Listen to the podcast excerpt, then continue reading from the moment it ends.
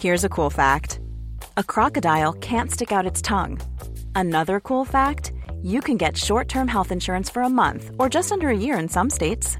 United Healthcare short term insurance plans are designed for people who are between jobs, coming off their parents' plan, or turning a side hustle into a full time gig. Underwritten by Golden Rule Insurance Company, they offer flexible, budget friendly coverage with access to a nationwide network of doctors and hospitals. Get more cool facts about United Healthcare short term plans at uh1.com.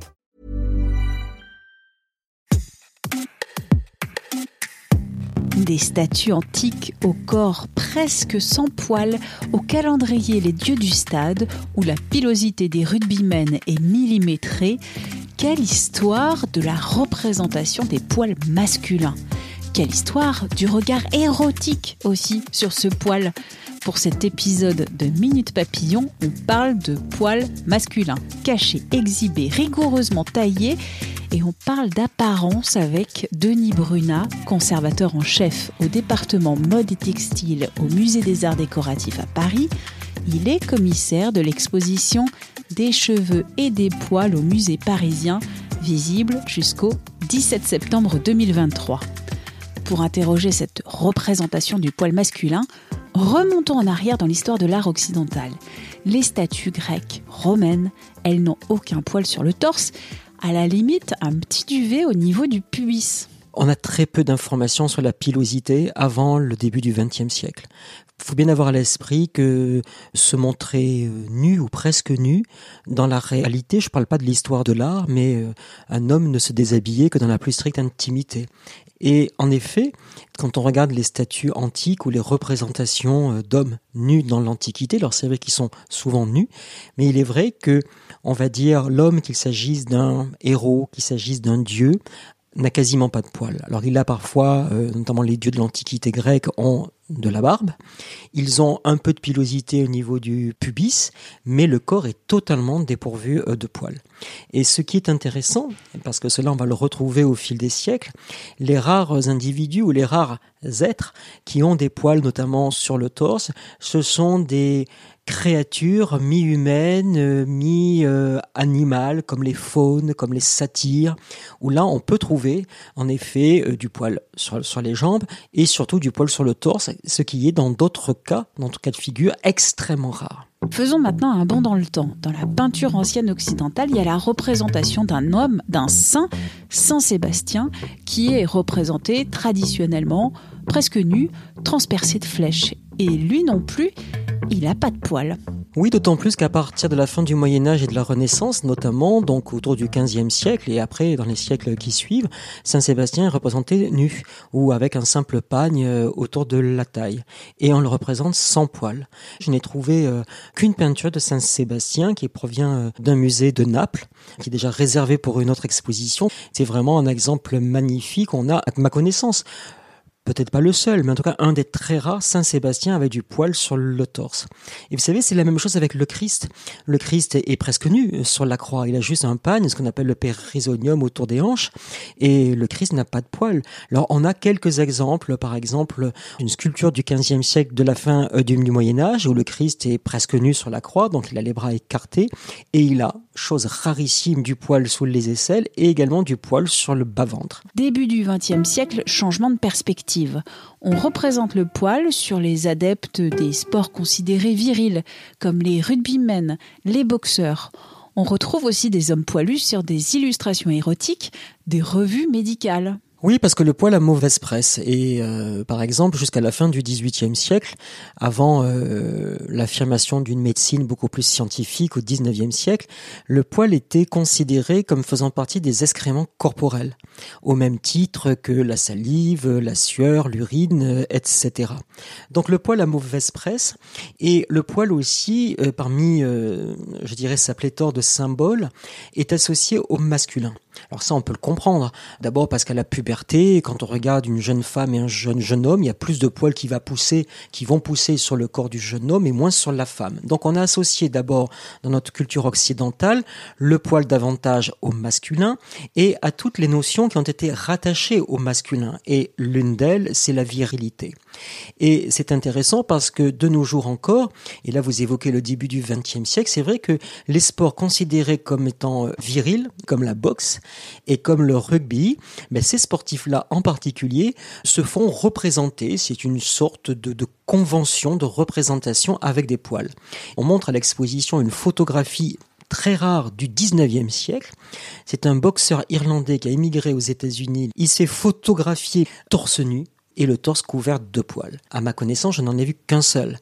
Et on peut à nouveau, je dirais, évoquer les boxeurs, on a évoqué les rugbyman, mais ce qui est intéressant, c'est que les rugbyman aujourd'hui sont sollicités pour euh, être des vedettes, pour être euh, des emblèmes, pour euh, des crèmes épilatoires, pour des rasoirs, pour des, instituts de beauté pour hommes, où l'on peut justement se faire retirer les poils par diverses façons. Mais en effet, c'est intéressant de voir que le poil est associé à des sports virils, et à côté, les sports qui dans notre société sont considérés comme moins viril. Euh, je pense par exemple à la danse classique. Un danseur classique, s'il est poilu aujourd'hui, doit passer par l'étape du rasage ou euh, de l'épilation pour pouvoir se montrer torse nu. En 72, l'acteur américain Burt Reynolds pose nu, le sexe caché, moustachu, poilu, alangui sur une peau de bête, il fume une cigarette. 40 ans plus tard, ce serait une image impossible. Burt Reynolds velu, c'était un phénomène de mode Oui, ce qui montre, je dirais à la fois, je dirais toutes les modes, c'est parce que la pilosité, la manière de la montrer, la manière également de la dissimuler, euh, c'est un véritable phénomène de mode. Entre 2001 et 2020, chaque année, il y a eu la publication du calendrier Les Dieux du Stade, calendrier où posaient des joueurs de rugby, souvent nus, dans des poses érotiques. Et vous le soulignez, ils ont tous une pilosité rigoureusement maîtrisée. C'est vrai, puisque ce sont des corps, on pourrait dire, entre deux. C'est-à-dire qu'ils ne sont pas entièrement couverts de poils, comme ils ne sont pas entièrement nus. Il y a euh, des poils représentés à la fois sur le torse, euh, également sur le pubis, sur les jambes, et, cette pilosité, ces poils, sont passés au euh, rasoir, mais un rasoir spécial. C'est un rasoir avec un sabot pour laisser juste une partie des poils. C'est vraiment un entre-deux tout à fait révélateur d'une mode de la pilosité dans les années 90-2000.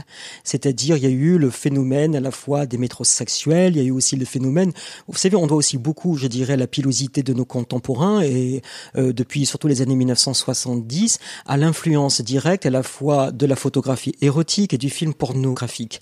Par exemple, jusqu'en 1973, on n'avait pas le droit de représenter les poils dans les magazines érotiques comme dans les magazines porno et à partir de 73, c'était plus plus ou moins autorisé. Donc là, il y a eu une profusion de poils sur ces euh, supports. Et progressivement, on est arrivé vers des corps euh, presque nus. C'est ce qu'on voit surtout dans les années 80, 90. Et je pense qu'il y a eu une adoption, on va dire, euh, du citoyen lambda par le biais de ces images. Et ce que l'on voit en effet dans ces photographies, les dieux du stade, qui sont quand même des photographies très érotiques, ce sont des corps très érotisés, qui d'ailleurs ont été beaucoup vendus sur des sites internet, qui ont été beaucoup vendus dans des librairies gays. Il y a vraiment une image d'un corps particulier. C'est vraiment un corps qui est arrangé, c'est un corps qui est agencé et la pilosité joue un rôle important. C'est une pilosité d'entre deux. Elle n'est pas euh, affirmée comme elle n'est pas absente non plus. Est-ce que le poil a toujours eu une connotation érotique? Le poil a toujours une connotation érotique, d'abord parce qu'il pousse dans des parties du corps très érogènes. Bon, il y a bien sûr le bas-ventre, il y a le pubis.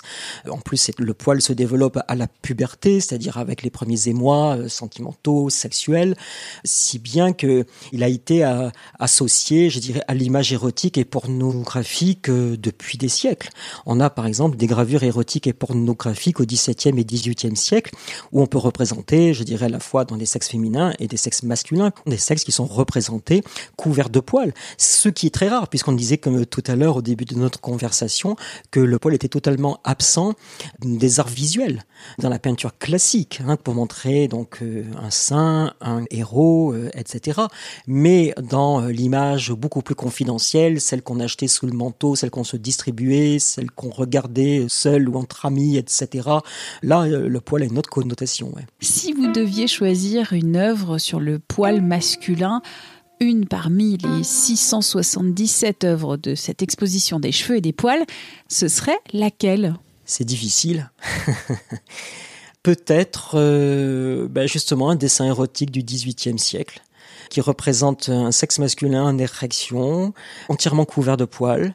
Le sexe euh, qui est représenté euh, est pourvu de plein de descriptions et il est appelé le Priap dans ce dieu de l'Antiquité qui est né avec une malformation, qui est né avec cette malformation d'un sexe démesuré. Et pour montrer le côté très érotique, je dirais très sulfureux de l'image, eh ben, ce Priap est entièrement couvert de poils. C'est un prêt exceptionnel de la Bibliothèque nationale de France qui fait partie euh, de nos prêteurs puisque nous avons en tout et pour tout 88 prêteurs pour cette exposition. Merci à Denis Bruna pour cet entretien.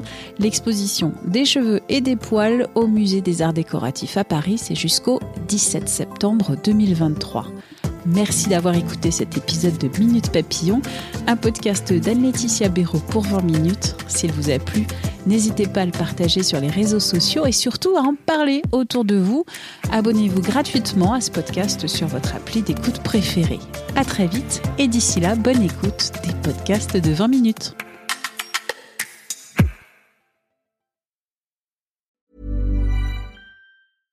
This message comes from BOF sponsor eBay. You'll know real when you get it. It'll say eBay Authenticity Guarantee. And you'll feel it.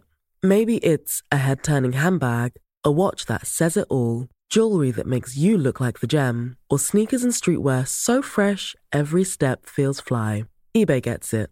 So look for the blue check mark next to that thing you love and be confident that every inch, stitch, sole, and logo is checked by experts. With eBay Authenticity Guarantee, you can trust that feeling of real is always in reach. Ensure your next purchase is the real deal. Visit eBay.com for terms.